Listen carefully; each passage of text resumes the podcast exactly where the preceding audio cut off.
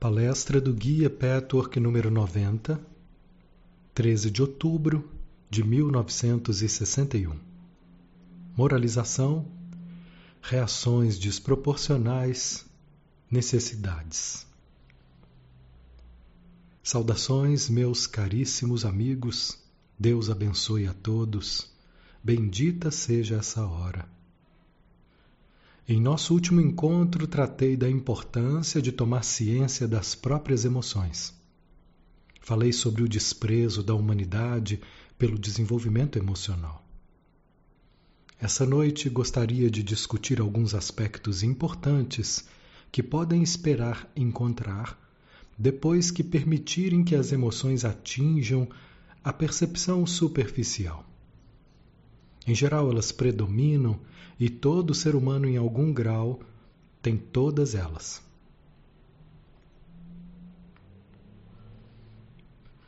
Depois que a repressão é interrompida, o que encontrarão não são apenas emoções negativas, pessoais e definidas, tais como hostilidade, ressentimento, agressividade, inveja.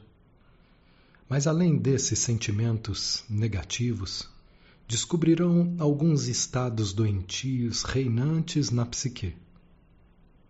É importante reconhecer a existência desses estados, o que eles significam em, termo de, em termos de realidade e maturidade, e como eles engendram as emoções negativas das quais, consciente ou inconscientemente, se sentem tão culpados.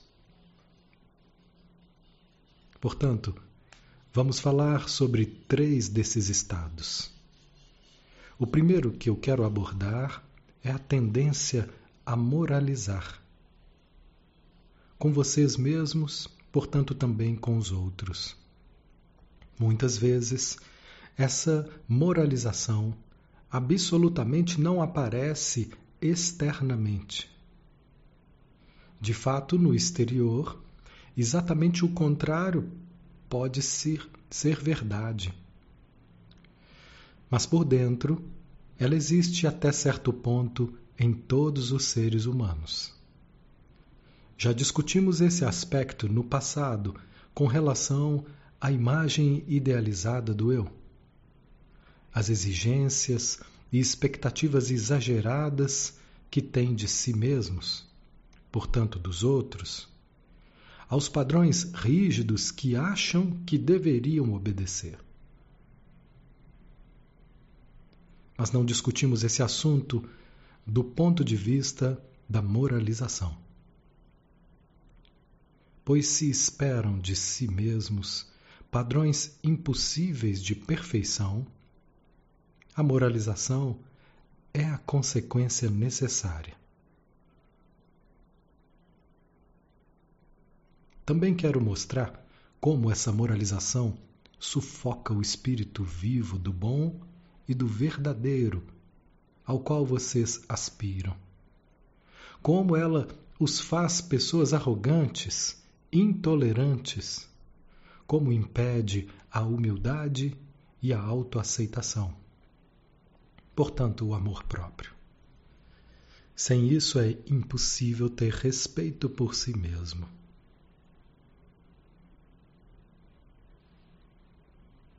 Tudo isso pode ser encontrado nas suas emoções. Uma coisa é saber e entender essas teorias. Outra coisa totalmente diferente é viver e sentir esse estado dentro de si. Somente o trabalho de exploração das profundezas das emoções e a noção clara da sua importância permitirá mudar esses estados doentios que são tão prejudiciais.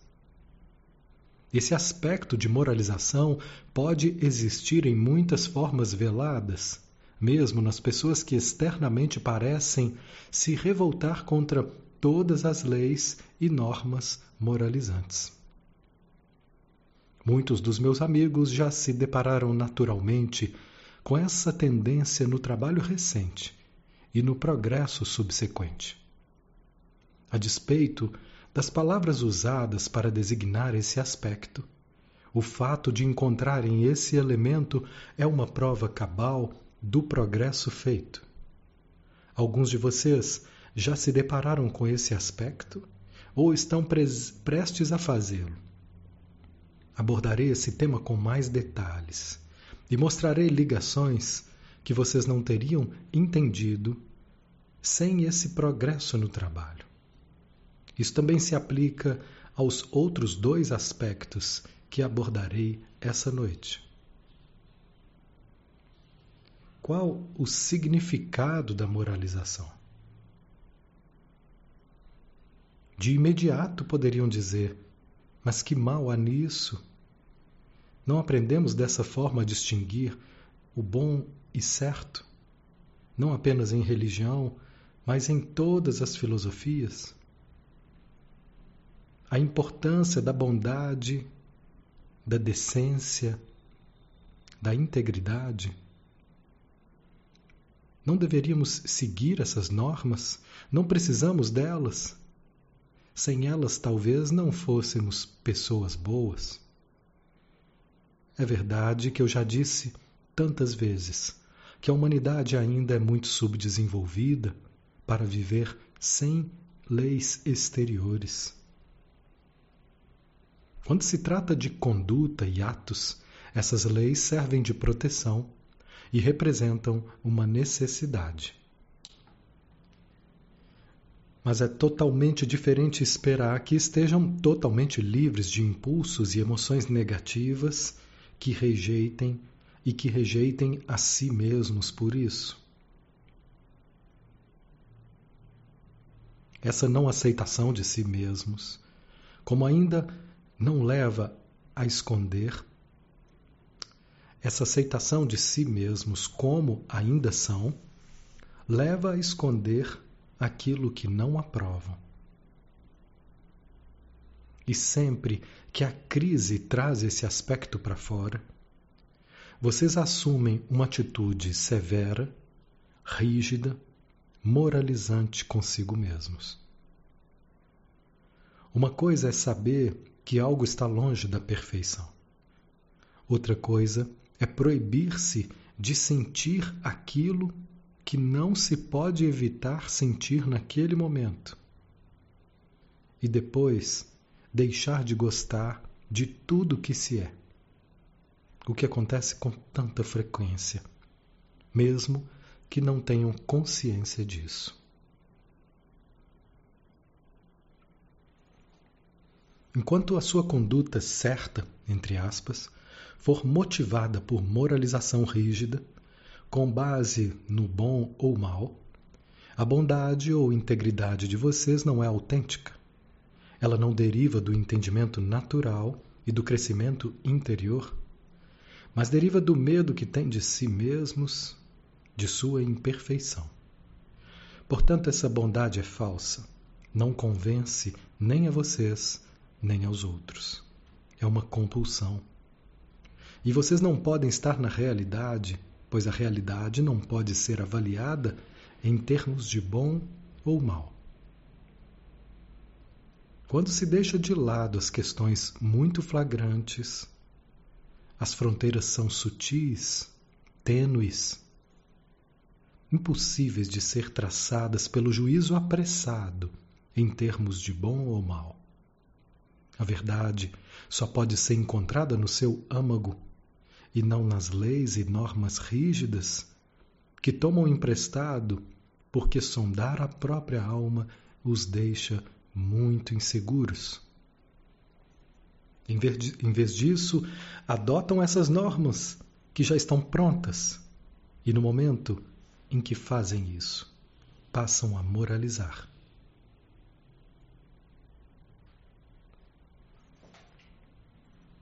Qualquer tipo de bondade resultante desse estado é sempre uma imitação pálida e superficial do real. É só por serem inseguros demais para confiar em si mesmos que acham que precisam se guiar por normas e regulamentos. Como fazem isso, não conseguem perder a insegurança, ao contrário, ficam cada vez mais inseguros. Isso acontece porque as normas e regulamentos, na maioria, são tão inadequados que não sobram nada em que possam se apoiar. E aí é criado outro círculo vicioso. Em outras palavras, para confiar em si mesmos, precisam tomar emprestada uma rígida estrutura de moralidade, como forma de proteção contra os instintos indomados. A alternativa não é viver de acordo com esses impulsos indomados e destrutivos, ou viver de acordo com essas rígidas normas exteriores. Na realidade, não existe alternativa nenhuma. O caminho saudável e construtivo é o crescimento interior, que necessariamente os faz superar os impulsos destrutivos. Mas se isso ainda não puder ser feito, pelo simples motivo de que vocês ainda não se desenvolveram tanto, não é preciso manifestar esses impulsos, e sim prestar atenção neles. Nesse caso, verão que eles existem, mas não cairão no erro de se verem como pessoas más, desprezíveis, perversas. Esse exagero de autoavaliação está ligado ao segundo estado que discutiremos daqui a pouco. Uma imperfeição tem o poder de matizar todo o seu autorretrato de experiência emocional. Não é um julgamento consciente e intelectual. É sua reação emocional frente a si mesmo. Devido a essa noção de que tudo é negro por causa de apenas alguns instintos ou sentimentos negativos, esses despertam um medo desmedido. Quanto maior o medo dessas imperfeições, mais rígida passa a ser a estrutura moralizante. Quanto mais exigentes os padrões de perfeição da autoimagem idealizada, tanto mais rígida a superestrutura que não é sua natureza real.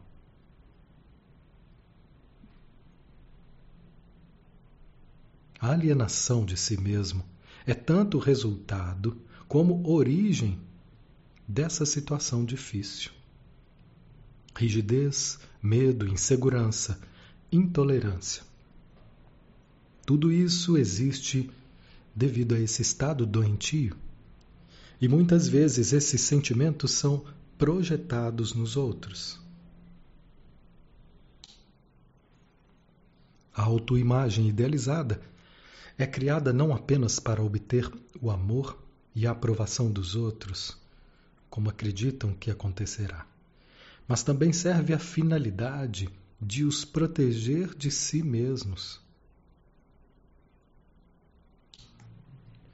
Sempre que existe imaturidade e perturbação emocional, existe também uma forma ou outra. Existe de uma forma ou outra uma superestrutura de adesão rígida às normas, trazendo a moralização em sua esteira. Em muitos casos, esse aspecto pode ser difícil de detectar. Também pode existir algumas áreas isoladas e manifestar-se de formas muito indiretas, cuja detecção requer sagacidade. Meu conselho é esse. Não se esfalfem para encontrar esse aspecto através de um processo artificial e intelectual mas fiquem cientes da existência dele dentro de si. Fiquem na expectativa de encontrá-lo em algum momento, e o trabalho os levará, mais cedo ou mais tarde, a encontrar esse estado.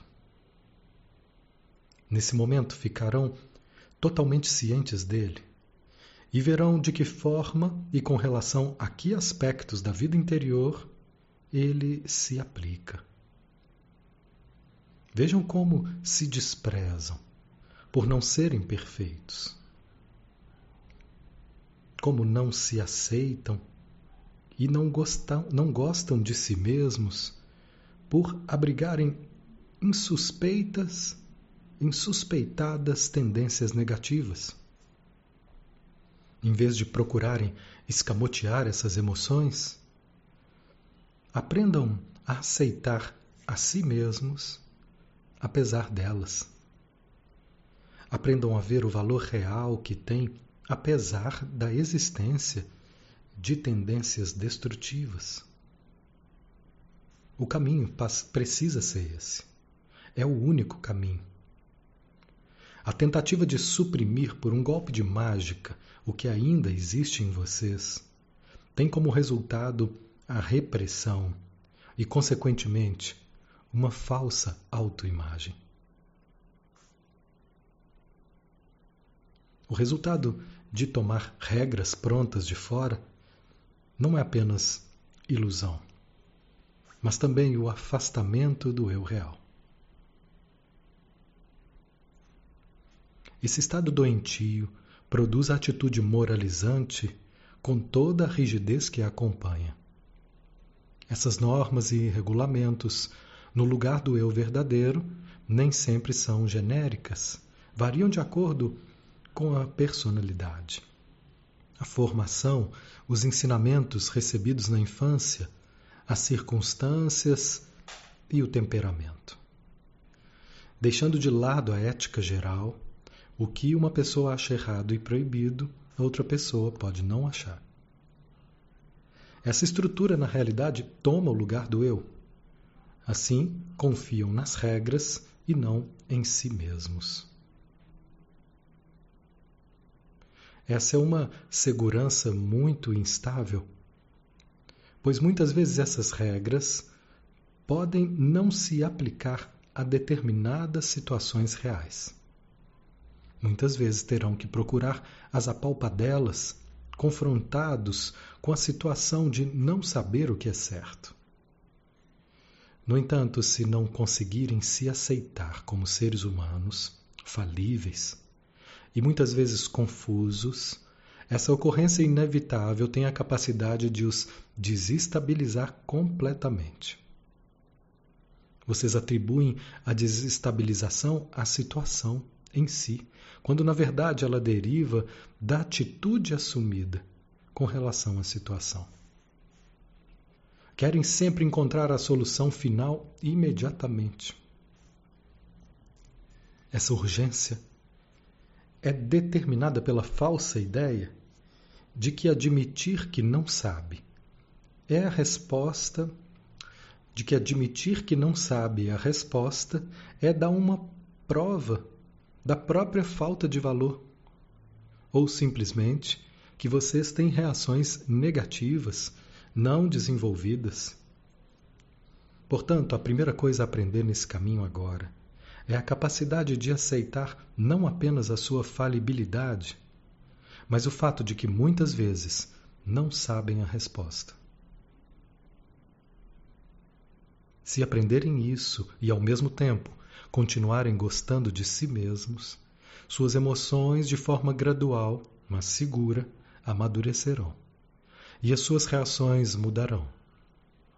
Seguindo-se de uma confiança saudável em vocês mesmos, nas suas relações, nas suas reações espontâneas naturais, serão mais tolerantes consigo mesmo e não precisarão mais da perfeição como única base de respeito. Se for difícil deixar para trás a superestrutura de regras fixas, é, única, é unicamente porque não conseguem aceitar a falibilidade humana.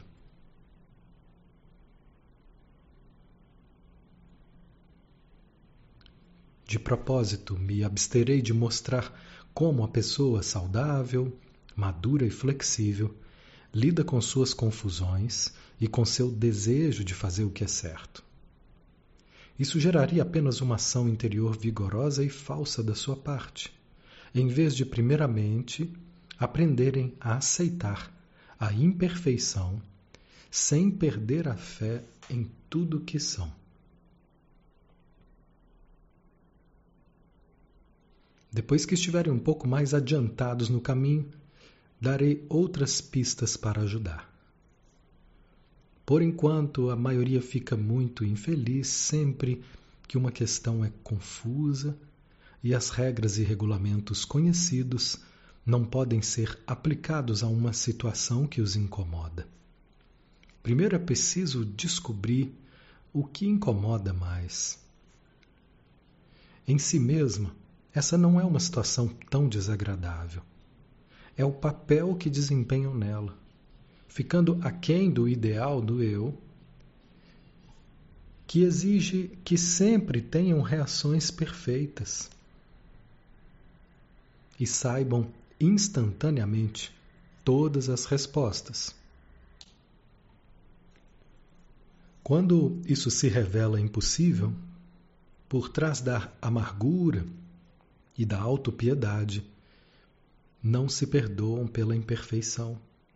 Vocês passam a moralizar. Descobrem que são maus, entre aspas, errados, mesmo que talvez não deixem essas opiniões atingirem a mente consciente. Esse assunto requer um trabalho intensivo.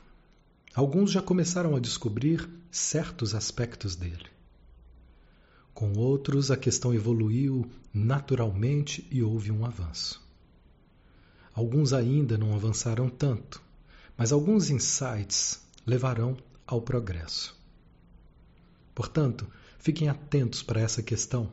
Descubram em que área não se perdoam. E moralizam por ficarem aquém da perfeição. Descubram em que situações e de que forma vocês se norteiam por regras fixas e preconcebidas, em vez de se guiarem pela convicção interior, que resulta de uma investigação cabal da situação e do papel que exercem nela. Talvez, no caso de alguns, os primeiros passos sejam apenas tomar ciência da rigidez intolerância internas consigo mesmos e com os outros. Desse ponto em diante, a estrada leva a uma compreensão maior a esse respeito. Nunca é demais repetir que muitos estados de depressão e desespero derivam de expectativas pessoais impossíveis de atingir. O segundo estado que gostaria de discutir é a questão das reações emocionais desproporcionais, dos exageros. O segundo estado. Sobre isso também já falamos um pouco em outras ocasiões. Eu mencionei, por exemplo, a frequência com que dramatizam as situações em que estão envolvidos. Mas anteriormente essa reação se aplicava mais a manifestações externas crassas desse aspecto, demonstradas principalmente por algumas estruturas de personalidade. Mas esse aspecto também está presente naqueles que externamente dramatizam pouco suas situações. Em outras palavras, o aspecto pode não ser visível. No entanto, em algum plano da reação emocional, ele sempre existe. Quando avançarem e aprenderem a deixar as emoções virem à superfície, com a consciência para então determinarem seu significado e importância, não encontrarão apenas sentimentos negativos dos quais não tinham consciência não apenas essa atitude moralizante, mas também descobrirão como sentem determinados acontecimentos, suas reações e as reações dos outros de uma forma muito desproporcional ao seu valor real. Aqui também Alguns já descobriram, como resultado do trabalho feito, que essas reações emocionais exageradas existem. Vocês começaram a perceber, pelo menos até certo ponto, e em casos isolados, como certas reações são demasiadamente fortes em relação à realidade. Isso não se aplica somente aos episódios negativos, mas também aos positivos ou favoráveis.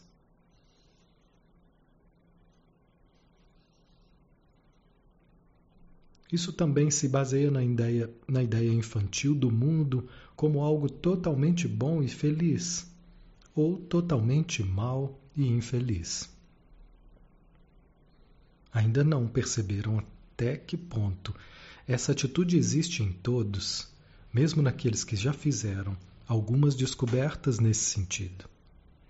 Essa atitude de ou isso ou aquilo é a base da perturbação emocional da imaturidade, da má sorte como tal.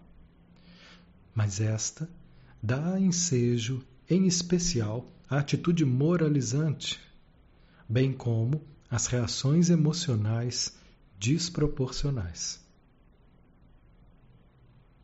Observem que consciente e externamente isso não precisa ser visível. Por exemplo, um pequeno elogio em si mesmo, não importante, pode salvar seu dia. Uma aprovação casual pode mudar totalmente seu estado de espírito. Da mesma forma, uma pequena crítica ou desaprovação pode estragar por, por completo seu humor. Pode lançá-los na depressão e no mau humor. No primeiro caso, há um aumento desproporcional da autoconfiança. No segundo caso, essa cai. Há muitos outros exemplos, mas precisarão descobrir essas reações à medida que prosseguirem, aprendendo a tirar do esconderijo as reações emocionais. Em qualquer caso, vocês sobem e caem devido a um único aspecto seja ou não verdadeiro, referente ao que outra pessoa sente a seu respeito ou pensa a seu respeito. No primeiro caso, do ponto de vista emocional, vocês se percebem como maravilhosos, bons, perfeitos, dignos de amor, sem defeitos. No segundo caso, uma pequena crítica faz com que vocês absolutamente não se sintam bons, pelo menos aos olhos da outra pessoa. Isso é muito difícil de detectar porque, intelectualmente, sabem muito bem que tudo isso é absurdo, que sempre que essas reações aparecem, se furtam de avaliá-las integralmente. Vocês atribuem essas reações fortes a outros fatores, que são no máximo parcialmente responsáveis ou simplesmente ignoram o que os faz reagir dessa forma. Vocês agem com presteza, visando reprimir e deslocar a verdadeira origem dos sentimentos. E dessa forma, se afastam da realidade.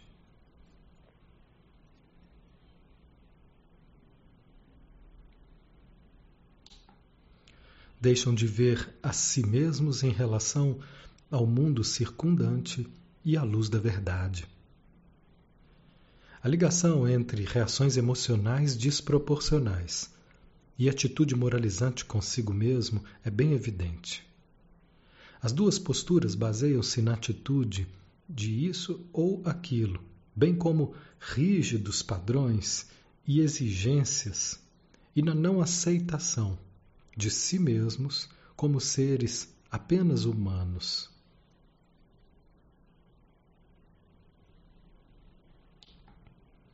Assim, a aprovação e os elogios fazem vocês parecer que vocês estão à altura das expectativas que têm de si mesmos.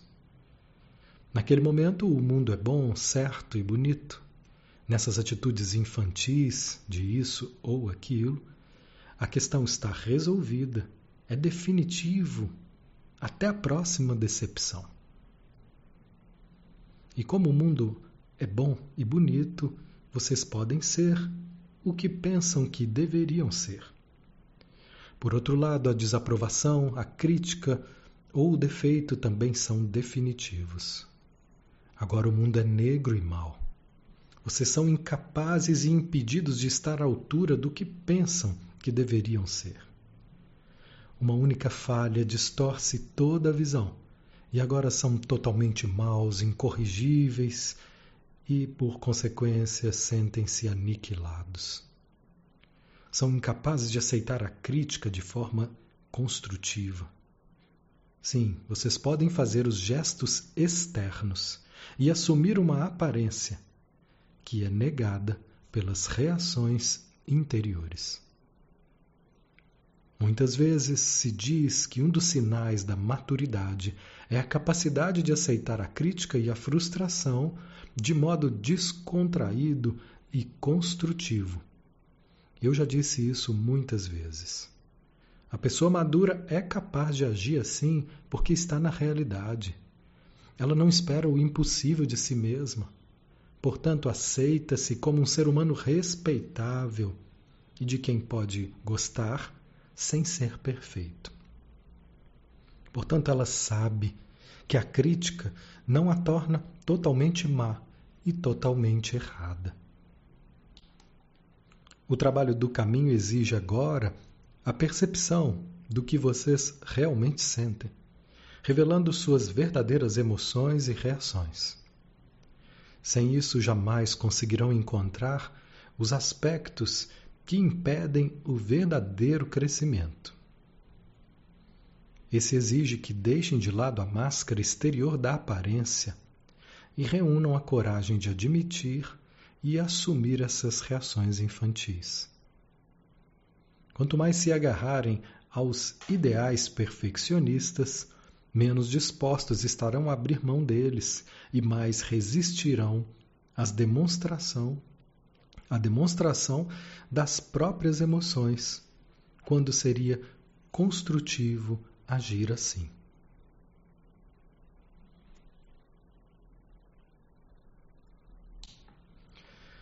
Também nesse caso, o procedimento é simples: deixar essas emoções aflorar sem tentar mudá-las. Vocês não podem mudá-las. Basta reconhecer que elas existem em vocês. Enquanto isso, aprendam a aceitar a si mesmos com elas.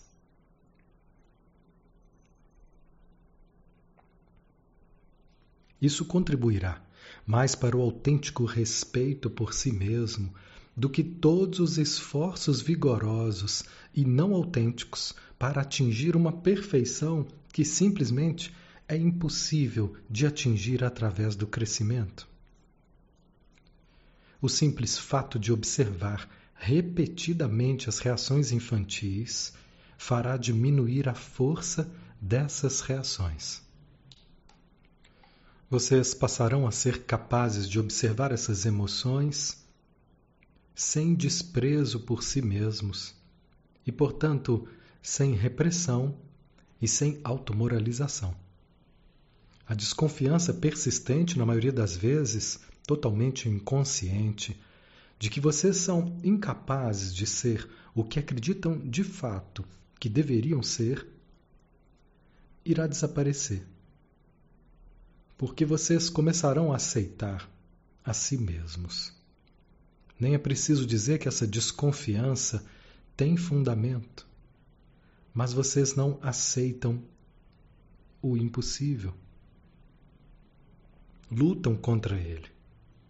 À medida que essa desconfiança e a raiva de si mesmos diminuir, vocês começarão automaticamente a construir em solo verdadeiro e firme naquilo que é viável. Portanto, a autoconfiança crescerá por proporcionalmente à aceitação de si mesmos.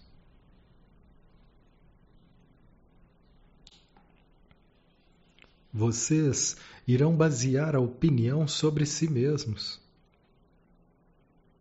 Muitas vezes inconsciente, sobre o que é realizável, possível e viável. Assim estarão seguros. Do jeito antigo, vocês baseavam o respeito e o amor próprio em padrões que são irrealizáveis, impossíveis e inviáveis. Assim vocês estão inseguros. Só podem estar seguros se a expectativa estiver de acordo com o que é viável.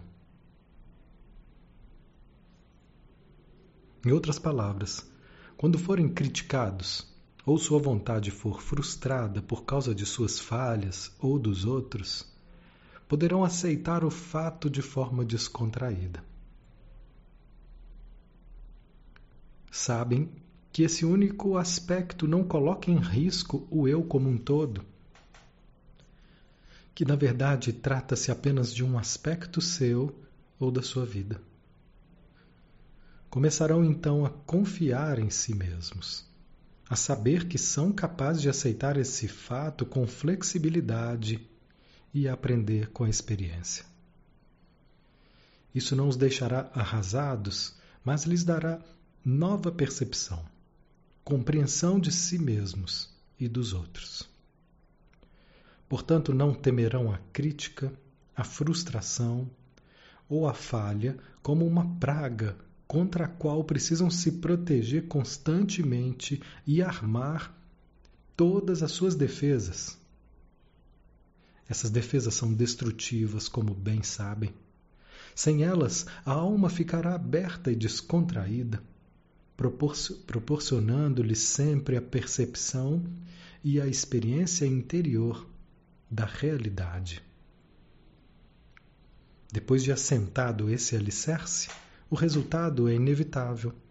O resultado é a autoconfiança e o respeito real, o respeito próprio real e seguro, e não o seu oposto. Os padrões rígidos de perfeccionismo resultam na, pro, na proibição de cometer erros, receber críticas, falhar. Tudo isso indica a falibilidade que não querem aceitar. Alguma coisa bem no fundo sabe perfeitamente, perfeitamente bem, que vocês não são perfeitos. Portanto, estão fadados a cometer erros ocasionais, receber críticas e ver seus desejos frustrados. Se negarem esse conhecimento interior, negam a verdade e tentam assentar a vida sobre alicerces falsos. Se aceitarem, não aceitam apenas a verdade, mas baseiam a vida naquilo que pode dar-lhes segurança real. Ao reagir corretamente à sua própria condição humana, com todas as suas falhas, constroem sobre a rocha ao negá-la, constroem sobre a areia. Nessas alternativas, baseia-se a questão da segurança e da autoconfiança. Observar essas reações emocionais significa observar a sua imaturidade. A simples capacidade de agir assim aumentará proporcionalmente à maturidade. E agora chegamos ao terceiro estado que encontrarão ao observarem suas emoções. Trata-se das necessidades. Isso também já foi discutido até certo ponto em outras ocasiões. Mas, com as mostras do progresso feito para atingir níveis mais profundos do autoconhecimento, posso dar-lhes um pouco mais de material sobre esse tema e mostrar mais algumas ligações entre os vários aspectos que no passado só podiam ser discutidos como tendências não associadas, pois faltava o conhecimento interior. Em primeiro lugar, faremos uma breve recapitulação e entenderemos o que constitui uma necessidade. Uma necessidade pode ser algo efetivo e real, e pode ser algo imaginário, muito imaginário e irreal. Darei o exemplo de uma necessidade real no plano físico. Se ficarem sem comer durante algum tempo, definitivamente terão necessidade de alimento. Caso contrário, não poderão sobreviver. Portanto, essa é uma necessidade real. Da mesma forma, podem ter uma necessidade irreal de alimento. Se o corpo já recebeu todo o valor alimentício necessário para manter a saúde, mas persiste uma enorme vontade de comer algo não essencial, é uma necessidade irreal. Embora essa necessidade irreal se manifeste no plano físico, decorre de uma perturbação emocional e ou espiritual ou de má administração. No plano emocional também existem necessidades reais e irreais. O mesmo se apresenta à esfera espiritual da personalidade humana. Se uma necessidade real for desconsiderada em função da desorganização e má administração interior da personalidade humana como um todo, aparecerá em algum lugar uma necessidade irreal. As necessidades irreais sempre assumem a forma de compulsividade e desejo forte. A má administração, nesse caso, tornará a pessoa impotente e dependente dos outros para satisfazer suas necessidades. A diferença entre a criança e o adulto é que a criança é efetivamente dependente para satisfazer todas as suas necessidades. É incapaz de sozinha suprimir suas necessidades. A pessoa verdadeiramente madura pode fazê-lo.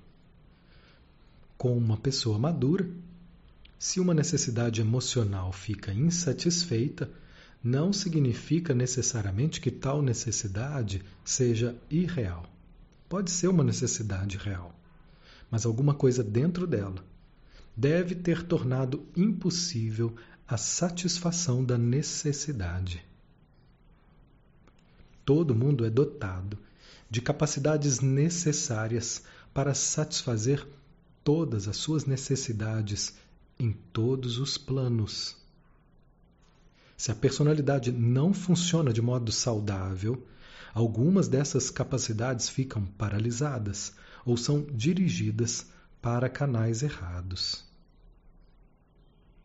Como a natureza emocional do homem é predominantemente subdesenvolvida, é lógico que também predomine a insatisfação emocional. Mas esse subdesenvolvimento emocional também pode resultar em manifestações em outros planos, de modo que necessidades físicas ou espirituais podem ter origem em distúrbios emocionais. A não tentativa de satisfazer as necessidades reais faz surgir necessidades ilusórias ou imaginárias. Essas devem ser encaradas como um sintoma de uma necessidade real insatisfeita. De imediato, poderiam dizer que uma necessidade desmedida de aprovação é por si mesma irreal. Não precisa ser assim. Até certo ponto, todo ser humano precisa de aprovação ocasional, digamos, na forma de incentivo. Quando existe uma necessidade de aprovação desmedida e, portanto, irreal, muitas vezes é porque a pessoa, sem querer, privou-se da necessidade real de aprovação, incentivo e sucesso. Mas em vez de voltar-se contra o mundo por não lhe fornecer esses elementos, a pessoa em crescimento procurará descobrir como e de que forma, através de que conclusões e padrões errôneos ela própria se privou do que era uma necessidade legítima. O primeiro passo, como sempre, é tomar consciência das suas necessidades. O caminho, trazendo à tona as emoções, os ajudará a tomar consciência.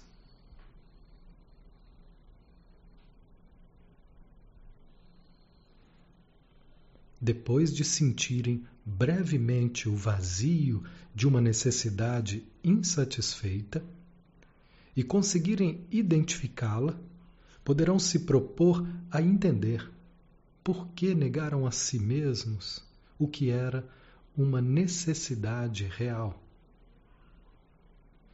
Vocês precisam aceitar o fato de que a percepção das necessidades reais e irreais não significará sua imediata satisfação.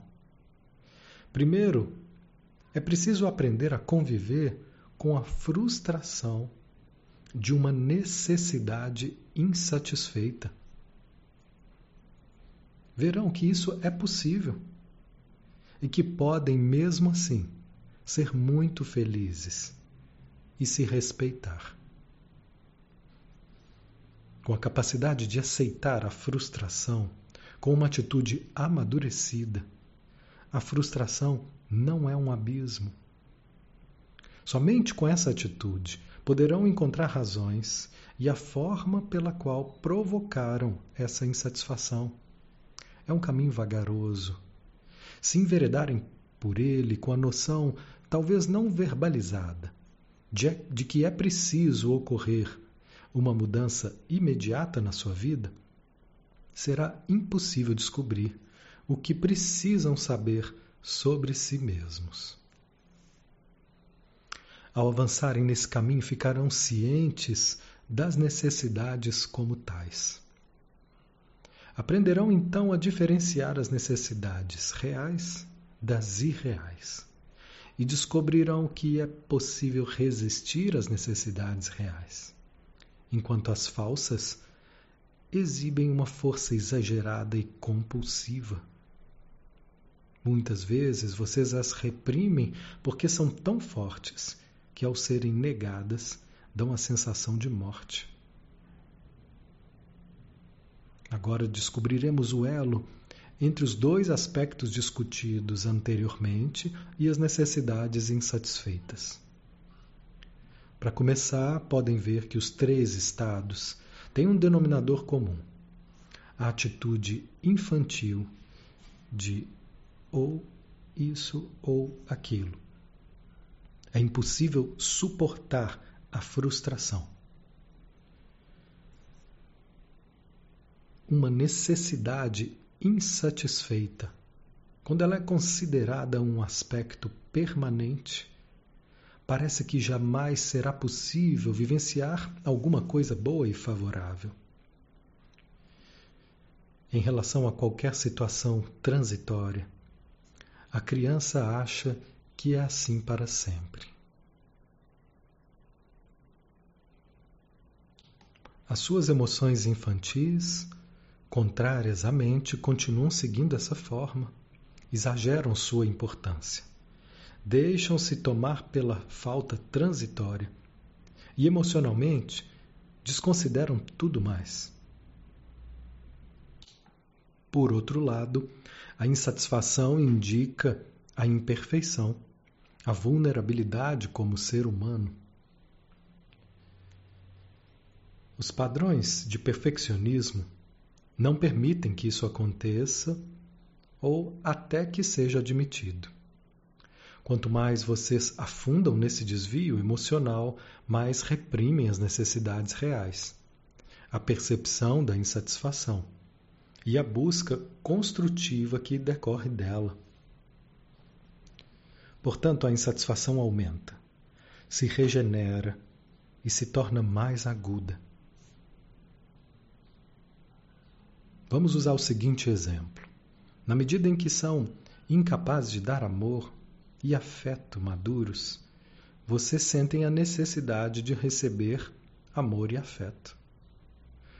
Ou se a necessidade de aprovação é desmedidamente forte, é proporcional à desaprovação de si mesmos. E porque se desaprovam, falamos das razões da desaprovação. Quando discutimos os padrões rígidos que acham que deveriam atingir e, como não conseguem, passam a se moralizar. É muito importante tomar ciência das próprias necessidades. Vocês não conseguirão isso através do intelecto. Só poderão fazê-lo desde que se permitam sentir.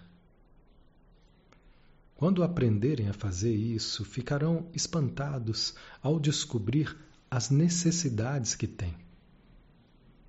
Poderão então avaliar o que provocou essa insatisfação. Quanto mais aumentar a verdadeira compreensão e esclarecimento a esse respeito, menos agudas ficarão as necessidades irreais e mais serão capazes de satisfazer as necessidades reais. Não é preciso dizer que isso diminui a dependência em relação aos outros. Ao mesmo tempo, a autoconfiança aumenta proporcionalmente. Vocês terão confiança na sua própria força e engenhosidade para lidar com as dificuldades. Mas tudo isso exige como base sua aceitação de como são. É evidente que essa entrada em um círculo benigno fará com que as emoções negativas, tais como autopiedade, desesperança, hostilidade, culpa, ressentimento, fatalmente diminuam, até finalmente desaparecerem. Esses três aspectos, meus amigos, precisam ser encontrados e vivenciados através dos sentimentos.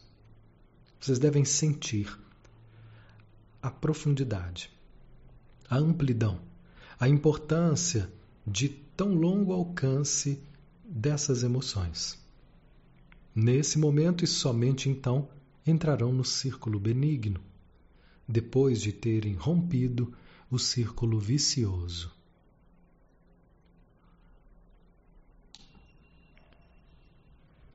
pergunta com relação à moralização, o que você chamaria de retidão? Resposta: Depende do contexto em que a palavra é usada. É uma questão de interpretação. Essa palavra é muito usada, por exemplo, nas Escrituras em relação a quem faz o bem e é bom, quem age corretamente. No entanto, nos últimos tempos, essa palavra assumiu um significado diferente para muitas pessoas. Quando a usam, pensam num indivíduo que se acha o dono da verdade, moralizante no sentido que falei. Na verdade, isso sem dúvida vem do fato de que a retidão é muitas vezes a certeza de estar correto devido a uma atitude errada que examinamos em detalhes essa noite. É só uma forma diferente de dizer que a falsa bondade, a bondade não autêntica, gera uma atitude moralizante contra a qual muita gente se insurge. A bondade autêntica que decorre do verdadeiro crescimento jamais tem esse efeito sobre os outros.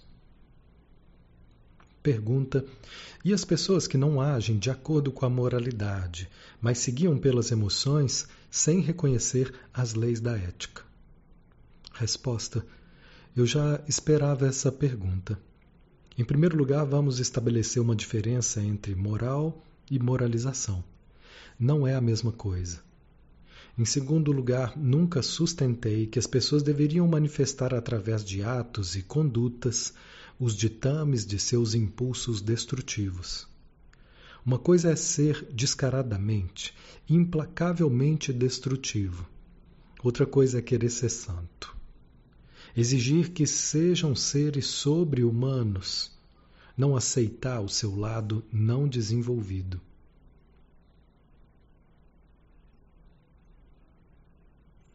Aceitar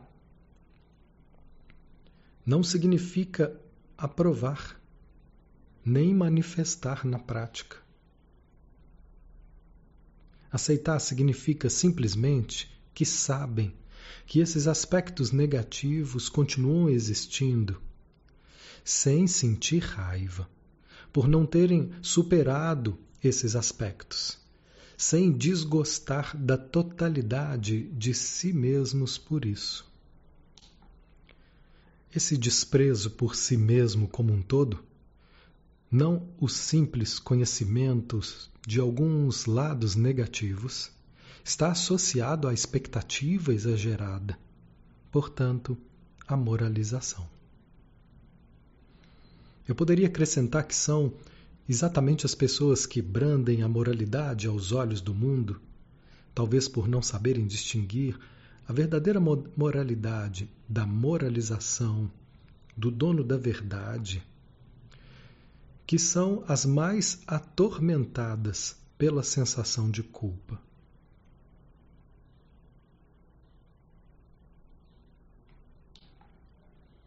Pode não ser aparente, podem deslocar os sentimentos de culpa através de atos ainda mais fortes de imoralidade. Entrar nessa questão em detalhes seria nos desviarmos muito do nosso assunto. Talvez a essa altura a melhor forma de resumir a questão seja dizer que a imoralidade verdadeira ainda existente, que vocês não estão dispostos a enfrentar, faz com que moralizem consigo mesmos e com os outros. Para vocês é muito difícil de julgar o estado mental e as emoções de outra pessoa a esse respeito. Vocês não podem enxergá-los. Mas quanto mais desenvolvida estiver a sua intuição e percepção, em decorrência da libertação das obstruções, mais irão sentir. Mas isso não pode acontecer julgando com conhecimento porque nunca terão informações suficientes sobre essas coisas. Vocês sentem um certo alívio e falta de ansiedade com relação aos erros seus e dos outros. Ao desenvolverem esse aspecto em si mesmos, perceberão, perceberão intuitivamente em que ponto estão os outros finalmente chegarão ao ponto em que a moralidade real estará viva e flexível dentro de vocês, que poderão então abrir mão da prática da moralização falsa e rígida. Quem quer que tenha achado que minha palestra continha a mensagem da eliminação de códigos morais ainda não entendeu o sentido. Quando existe saúde e maturidade esses códigos existentes passam a ser de vocês. Quando obedecem, os obedecem cegamente, enganando a si mesmos, vocês tiram os, o espírito desses códigos, fazendo deles uma coisa sem vida e falsa. Você está me entendendo? Pergunta: Não, eu não estou. Parece-me que você usou na palestra Antes de surgir essa pergunta, a palavra moralização. Agora você usou moralidade. Também parece que você, o que você denominou moralização agora tinha uma conotação diferente do que chamou anteriormente de moralização, ou ser dono da verdade e assim por diante. Não vejo, não entendo onde está a ligação com o que disse agora em resposta à pergunta. Como posso saber se alguma coisa é certa e errada se não comparar a outra coisa? Por exemplo, como por exemplo o sermão da montanha, a regra de ouro, essa regra é rígida demais? Resposta: Em primeiro lugar, eu distingui na resposta à pergunta a moralidade viva e a moralização sem vida. Além disso, afirmei explicitamente que toda a verdade do que é bom e certo, que foi trazido à humanidade pelas grandes figuras da história, continua sendo verdadeiro. Se é autêntica ou falsa, depende do estado de ser interior do homem, de suas emoções e sua mente. O simples fato de uma pessoa viver de acordo com essas grandes verdades não indica nem falsa moralização, nem moralidade verdadeira. Baseado no crescimento interior, que é baseado no eu real. As motivações e forças emocionais em operação indicam isso. Em muitas palavras de Jesus, como também de outros mestres, encontram-se indicações e palavras que corroboram a palestra dessa noite. Eles usaram sua terminologia própria, compatível com sua época, mas o significado básico continua sendo o mesmo. Grande parte da tua pergunta já foi respondida pelo que foi dito anteriormente. E quando você a estudar com tranquilidade, verá que é assim. Não quero me repetir demais agora. Repetirei apenas isso. Quanto mais precisarem de regras existentes, maior é a indicação de que não confiam em si mesmos. Porque toda a verdade jamais proclamada e ensinada exteriormente vive em vocês. Quem não ousar se aprofundar o suficiente no seu eu real, jamais chegará àquela região onde se descobre a verdade por si mesmo, tornando-se assim uma realidade viva. Nesse caso, a pessoa fica dependente do cumprimento de regras exteriores. Não importa o quanto essas regras sejam por si mesmas verdadeiras e belas não estarão vivas, nem serão verdadeiras dentro de vocês. Por insegurança, por medo e rejeição do que ainda é, o homem toma emprestado aquilo que um dia foi vivo e pode adquirir vida de novo para ele. Ele só precisa ter coragem de tornar-se ele mesmo, de abandonar-se, de abandonar a essa estrutura rígida daquilo que pode e deve estar vivo em seu íntimo. Está entendendo o que eu digo? Resposta: às vezes sim, às vezes não. Por exemplo, se eu roubar maçãs, como posso saber que roubo se não tenho meios de comparar esse ato a outro ato de não roubar? Resposta: Meu querido filho, se você jamais tivesse ouvido dizer na, na vida que roubar é errado, mesmo assim saberia, como pessoa adulta que é, quando tira algo que pertence a outra pessoa, isso é injusto para essa pessoa. Até um ser humano que não está no caminho de autodesenvolvimento e crescimento saberia disso se fizesse uma introspecção e se questionasse sobre seus verdadeiros atos e como eles afetam os outros. Pensar em si mesmo em relação aos outros fatalmente leva ao conhecimento do que é certo e errado. É exatamente isso que eu estou tentando dizer. A percepção e o pensar nos outros, refletir sobre a causa e efeito, sempre resulta no conhecimento do que é certo e verdadeiro. Pergunta: Mas sobre a moralização, você disse que tudo é rigidez?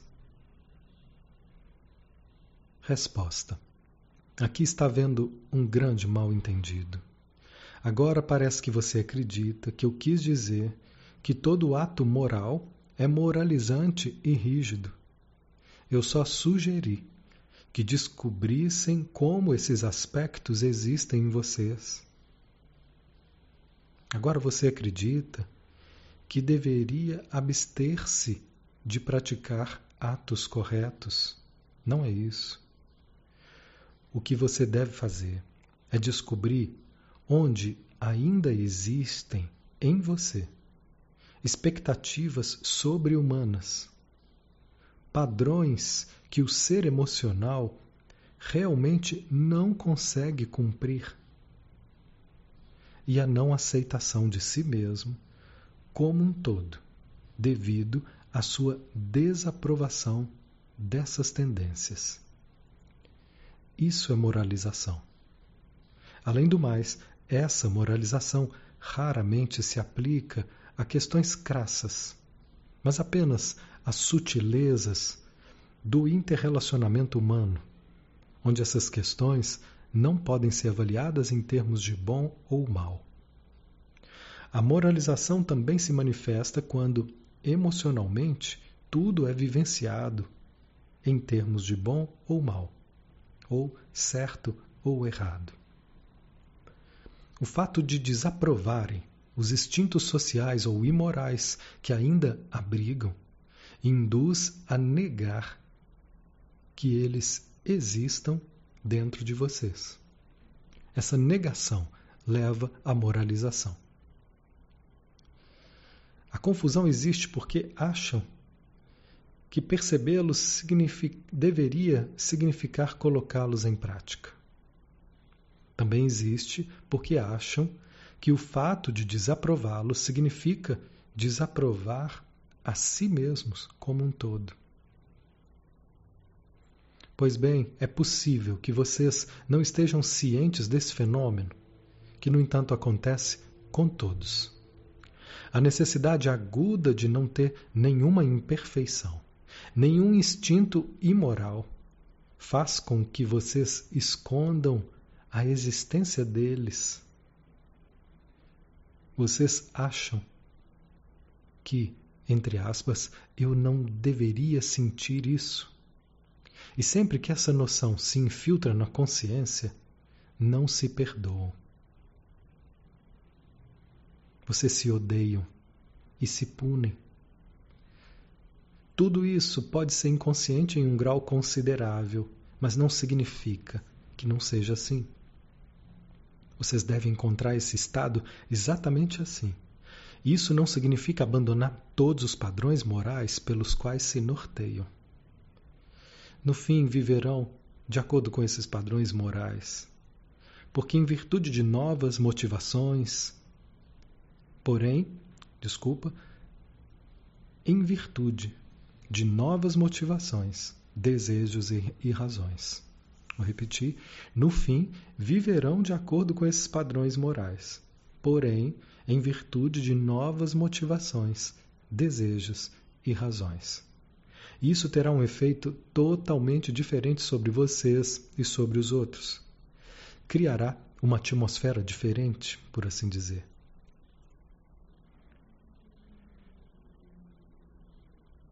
O seu modo de encarar esse assunto levou toda a questão para um campo diferente a esfera do agir. Eu não estava falando de ação. Quando se trata de sentimentos, de atitude emocional para consigo mesmo, o pré-requisito da verdade interior, portanto, do verdadeiro respeito por si mesmo.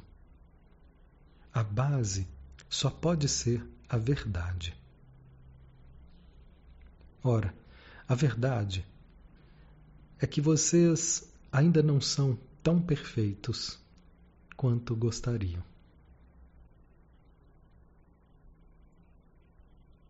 Se não conseguirem aceitar como são, apesar dos instintos que desaprovam, não poderão superá-los. Essa é a verdadeira natureza da última palestra. Eu poderia sintetizar o processo interior da seguinte forma: se eu tenho instintos destrutivos, sou horrível e não posso gostar de mim nem me respeitar. Como isso é um fato doloroso demais, preciso me cegar a sua existência na esperança de que, ao desviar o olhar, o fato deixe de ser verdadeiro. Agora você está me entendendo melhor? Estou. Pergunta estou. Mas continuo sem entender onde entra a moralização. Resposta: Quando alguém julga o todo por uma única parte, ocorre a moralização.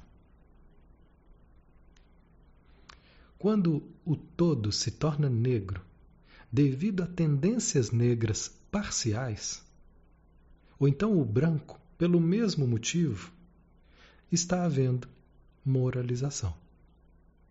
Quando as questões são vivenciadas em termos de bom ou mal, ocorre moralização.